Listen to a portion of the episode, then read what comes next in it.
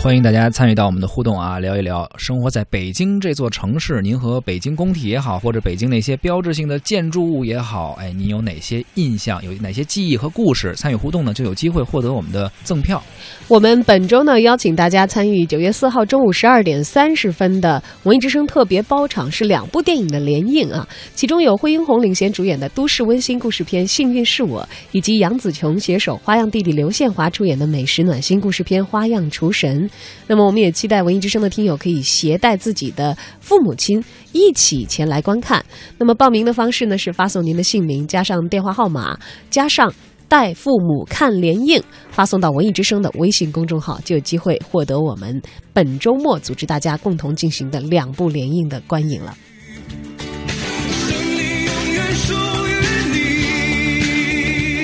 们现在听到的这个歌呢，也是跟工体非常相关的一首啊，是北京国安队的主题曲。对，它的队歌啊，很多朋友可能到周六周日的时候呢，会去看一场北京国安的球赛。呃，很多从外地来北京的朋友啊，有的人说，如果你不来这个工体看一场北京国安的球，作为球迷来说，可能就跟没来过北京一样。呃，工人体育场位于朝阳区的工体北路，距离东四十条啊、三里屯都不远。如今工体上也算是时尚青年休闲娱乐的一个据点了，甚至还是夜生活的代名词。而早在五十多年前，工体还只是一座体育场。五八年的九月五号，北京工体项目被确定为首都工人阶级向建国十周年献礼的工程。仅用了不到一年，确切的是十一个月零十三天之后，一座椭圆形的建筑在当时的北京东郊拔地而起，能容纳七万观众的北京工人体育场正式建成了。同一年，第一届全运会也在工体举行，这是工人体育场第一次举办大型的体育赛事，而且包括接下来的三届全会、全运会啊，也都是在工体举行。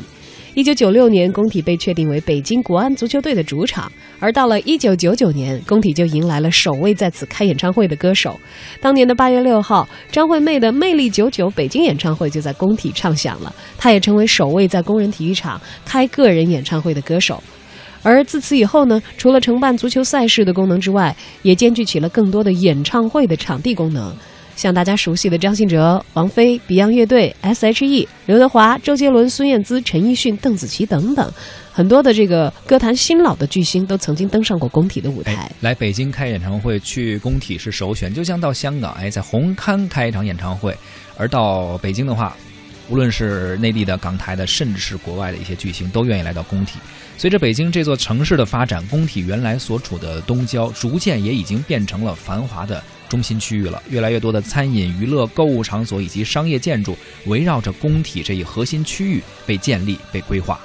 我觉得在不同的人心中啊，工体所代表的这个标志性的意义其实是有差别的。当然，球迷可能就认为它就是我们足球的一个朝圣之地，对。而这个时尚青年们呢，觉得这是一个潮流聚集之地和夜生活的一个地标的地点，购物啊、吃饭呀等等。我不知道小昭，你对于工体的印象？你知道我在刚毕业的时候啊，我在工体北路住过几年，所以那会儿觉得啊，觉得是回家的地儿。刚毕业的时候就挑这么好的地儿？呃，当然也是因为这个，我同学家里有一套空置的这个房屋。所以当时我就是租住在那里，当时靠近十条地铁站，我其实是在保利附近，就是工体北路的靠近二环的这一端。东四十条。对，现现在那个地价是很惊人的，很惊人了啊！啊，但是那块呢，确实我那会儿住在那儿觉得很方便，正因为它是夜生活聚集地嘛，什么二十四小时的便利店啊，所以呢，你去喝个酒、唱个歌啊，所以我其实听到林宇中的那个歌的时候是很有感触的，是吧？他说一到了工体北，全浑身轻飘飘，这可不是嘛，已经下班了，到家了，然后开始你的娱乐和放松的生活了。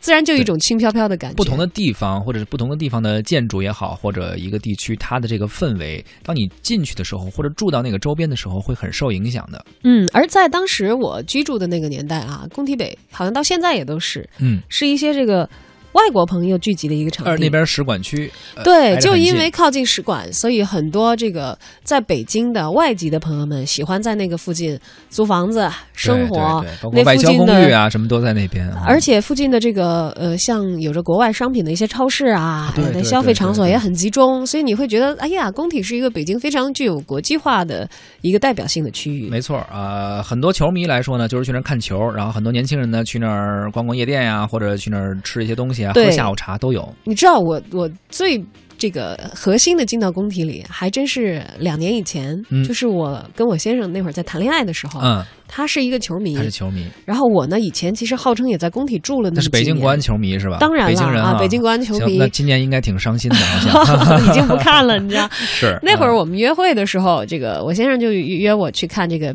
嗯国安的球赛，因为工体是主场嘛，对。然后就看到了这个绿色的大军啊，那这个个穿着那个嗯。那个那个衣服，我当时就在纳闷，我说：“哎呀，我说其实，在你心里，工体这也是一个挺重要的地方啊。对他。来在我记忆当中，这地方也挺有分量的，毕竟占据了我在北京生活的那么几年、啊，而且是刚毕业呀，刚毕业，刚在北京开始打拼。对的，嗯我说居然这个，我觉得我工体这附近这一圈都特别特别熟，但是最核心的工人体育场里头，进去，嗯我居然是就是跟着他去看这个国安的比赛，才第一次踏足到工人体育场的场地 还记得记得当。时是跟谁比赛吗？还有印象吗？哎，因为我其实是一个球盲，因为他约我去，我就去看了啊，好像是跟这个辽宁的哪支队伍。那个时候谈恋爱嘛，重要的也不在于看球，对，重要的是跟谁看，是吧？然后后来这个发现工人体育场里面啊，真的是比我想象当中要大，因为它毕竟是一个体育场嘛，而且居然手机没有信号，啊，没有吗？好像没有。因为我去那儿看球也不会看手机的，可见你有多不认真了。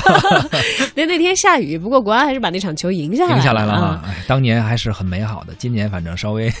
还需努力逊色一点点啊。其实呢，工人体育场啊，算是北京城市中非常有标志性的一个建筑了。而在北京飞速发展的进程中啊，从建筑的变化，我们也能够感受到北京这座城市的变迁。我们听说过这样一句话，说建筑是凝固的音乐。这句备受哲学家和艺术家推崇的话呢，肯定了这个建筑所具备的美学价值。而如今呢，我们也能够感受到建筑之于一个城市文化魅力的重要性。呃，梁思成先生曾经我记得说过一句话，他感慨说：“城市里到处都是房子，但是却没有建筑。”呃，在我们城市的现代化进程中，高楼大厦拔地而起，特别是这些年，能够感觉到北京的变化非常大。最开始可能实用性是首位的，人们需要住房子，办公需要办公楼、写字楼。但是城市的本质实际上是人精神的外化，精神风貌的一个多样多彩的呃体现，它会直接体现在城市的景观的魅力中，建筑也就成了人的审美的一个外化。所以，随着人们生活水平的不断提高，精神需求也在提升，城市就需要越来越多能够体现它呃城市气质啊和城市中人们精神风貌的建筑。人的文化素养和精神境界会直接影响到一个城市的建筑的品质和风貌。而我们的北京正好也是一个文化的首都，嗯，所以在北京城也有一个建筑界的传统赛事啊，这赛事打一引号，嗯叫十大建筑的评选。对，早有耳闻了。最早的北京十大建筑评选呢，是从上个世纪五十年代开始的。当时呢，是为了迎接中华人民共和国成立十周年而兴建了人民大会堂、中国革命历史博物馆，也就是现在的国博啊，呃等等这些在内的十项大型的建筑工程，也成为了当时的古老北京城的一些新的地标。北京城呢，从二十世纪五十年代开始，先后进行了四次北京十大建筑的评选，其中北京的工人体育场就是第一届十大建筑当中的一个。嗯，其实随着这四次评选，我们可以感受到历史进程中北京建筑的变化。我们不妨也来梳理一下它，然后感受一下我们北京新老建筑的变化和北京这个城市的变迁啊。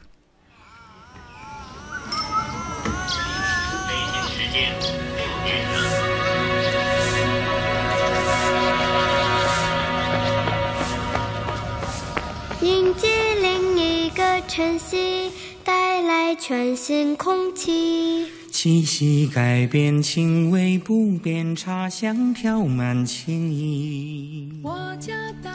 二十世纪五十年代，十大建筑包含人民大会堂、中国革命历史博物馆、军事博物馆、农业展览馆、民族文化宫、北京工人体育场、北京火车站、民族饭店、华侨大厦和钓鱼台国宾馆。这些建筑现在也都还在，呃，经常我们也会路过那里看到那里那些东西，但是对于现代人来说，可能呃再进去啊可能会少一些，可能去一些更新的一些建筑更多一些。而到了八十年代呢，哎，这个就比较新一些了，北京图呃图书馆新馆，还有中国国展中心。呃，包括中央电视台，也就是咱们央视的老台址，还有首都国际机场的候机楼，当时是 T 二。啊，二号航站楼，还有北京国际饭店、大观园、呃长城饭店、中国剧院、抗日战争纪念馆和地铁东四十条站，这个是八十年代的十大建筑。嗯，要跟这个文艺青年们啊嗯多介绍一下大观园、啊。大观园嗯这大观园是《红楼梦》笔下当中一个重要的府邸了，这个官府园林的风采。但其实我们北京的大观园呢是始建于一九八四年的，嗯一九八六年呢才部分对外开放，一九八九年呢全部对外开放，位于北京的西城区南菜园的护城河畔。园内的建筑山水形系，先山水形式、水系，还有植物的造景，室内的陈设和小品点缀，都在尽力的忠实于原著的时代风情和具体的描绘。也就是说，大观园是因为文学作品而应运而生的一大北京建筑地标了。嗯希望再现一下曹雪芹先生笔下的《红楼梦》中的那个呃园林的风采。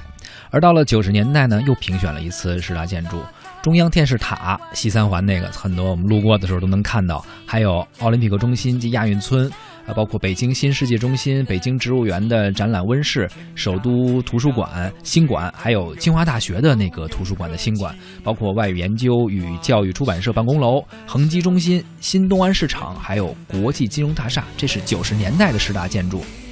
进入九十年代之后呢，清华大学的图书馆也迎来了历史上最好的发展契机。在一九九一年的九月份，由香港的邵逸夫先生捐款，还有国家教育委员会的拨款，促成了新馆的落成。之后呢，这栋建筑被命名为逸夫馆。嗯，它是由这个清华大学的关兆业院士设计的，与老馆浑然一体，曾经也获得过国家很多优秀的设计建筑奖。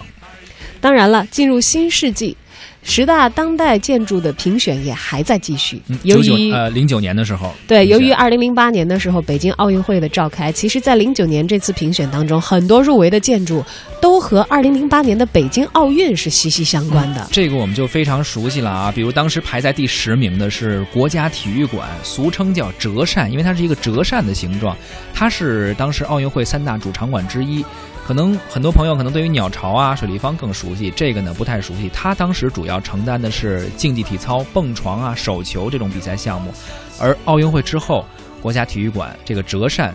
被很多的用在便民服务一些市民的体育活动中心，作为这个功能来使用。它呢排在了当年北京十大建筑评选的第十名啊。嗯当然了，鸟巢和水立方的排名就会更加的靠前一对，些。后边也有。呃，水立方是排名第六，而是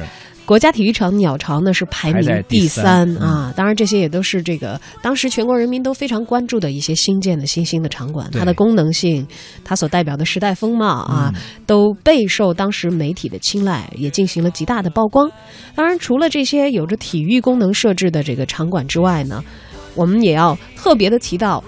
国家大剧院，这也是我们现在的友好单位了啊！我印象当中也是在零八年的时候开始正式的开门迎客的。嗯，那么国家大剧院呢，是由法国的建筑设计师保罗·安德鲁主持设计的。建筑屋面呢呈半圆的，呈半椭圆形，具有柔和的色调和光泽。那么它是钛金属覆盖的外层，前后有两个类似三角形的玻璃幕墙的切面。整个建筑呢，从外观上的观感是漂浮在人造的水面之上。那么行人需要从一条八十米长的水下廊道进入演出大厅。这个造型呢，非常的新颖前卫，构思也是很独特的，把传统与现代、浪漫和现实进行了结合。而国家大剧院庞大的椭圆外形呢，在长安街上显得非常像是一个天外来客啊，和周遭的环境呢有一定的冲突，也让它显得十分的抢眼。这座城市当中的剧院，剧院中的城市，计划以一颗献给新世纪的超越想象的湖中明珠的奇异的姿态出现，而现在也成了非常之多的我们北京的文艺啊老中青年们啊，对对对，去进行这个艺术接触的一个场所。国家大剧院还是值得一去的。其实我们从长安街开车路过或者打车路过的时候，能够看到非常明显的这个建筑。呃，如果您不看演出的话。它也是有那种平日的参观票，就是进去进行一个参观，只是您不走进在白天对不走进在里面的剧场。这里面包括歌剧场，然后歌剧院有有有话剧院，有小剧场、音乐厅音乐厅啊所以，可以这有不同里面功能性是非常丰富的嗯。不同形式的演出。当然了，这个我对于国家大剧院的情感可能是比这个体育场 要亲近一些的啊，因为国家大剧院经常会去。对，我们也经常介绍一些大剧院的演出信息嘛。它是当时排在了十大建筑的第四位，呃，还有关于我们出行交通方面的，因为当时北京奥运会嘛，所以很多外国友人呀也会来到北京，很多全国各地的朋友都会来北京旅游参观。所以当时还有两个入选的建筑，一个是咱们首都机场的 T 三航站楼，它是由当时荷兰的机场顾问公司 NACO 的设计师主要负责设计的。呃，现在还在使用中。呃，很多人通过 T 三能够来到北京，啊、或者转机。你知道当时这个 T 三落成的时候，我重庆的小伙伴们也是来北京玩儿啊。嗯当然他们是当时刚刚结束了在国外的学业，回来。到了 T 三航站楼的时候，非常自豪，说：“哎呀，你看看我们这些新机场多么敞亮！”嗯我说：“这个机场也算是今年的一个代表性的建筑哈。呃，当年好像记得这个国家大剧院和 T 三都是在这一年投入正式的公开对外使用。然后我也给他们介绍了国家大剧院，然后他们也去看了一下。然后他说：“你别看国家大剧院是那个法国戴高乐机场的设计师设计的啊，嗯他我觉得戴高乐机场啊，毕竟已经修了那么久了，跟我们现在的新机场 T 三没法比，就特别特别自豪，你知道吗？特别现代化，对，呃，还有一个，这是 T 三是排在当时十大建筑的第二位，还有一个排在第一位的，也是那段时间启用的一个火车站，是北京南站，而且是零八年八月正式开始运营嘛。它当时这个建筑啊，有一个非常好的理念，就是突出环保和节能。在南站，它采用了太阳能发电，在高架停车场的这个屋顶上有一个中央的采光带，设置太阳能太阳能板，可以总功率达到三百五十千瓦。而这样的一个设计，也使得当时这个节能环保的理念被提了上来。所以，我们的建筑不仅仅是外观的好看，它的功能性、实用性，以及现在人我们越来越提倡的环保和节能，也被运用到其中。对这些智能的建筑，这些环保节能的建筑，就不光是南站啊，像包括 T 三，其实大家仔细注意看，嗯，虽然它对于这个电的需求量是非常之大的，但在白天呢，它的大厅里大面积的实现了自然采光，对，都是靠这个正常的外边这太阳的它的亮度，玻璃的顶啊等等的，嗯对，充分的利用了室外的光线，然后让室内达到了这个明亮啊。那么现在呢，我们的建筑也在不断的飞速前进，可能融合了更多的技术的东西，融合了更多前沿的理念。嗯也许在下一次北京再度评选十大建筑的时候，又会有很多现在正在建设中的建筑名列在这个名单。是的啊，也许呃很多最近几年拔地而起的建筑，也是突破了我们无论是审美方面啊，还是对于技术方面的一些看法，觉得越来越厉害了。以后也让我们保留这样一双眼睛吧，通过那些标志性的建筑来认识在建筑当中为我们所诠释的这个既古老又崭新的北京城。来一次，别酸奶起火讲究，一觉醒来他还没忘了再补上一口。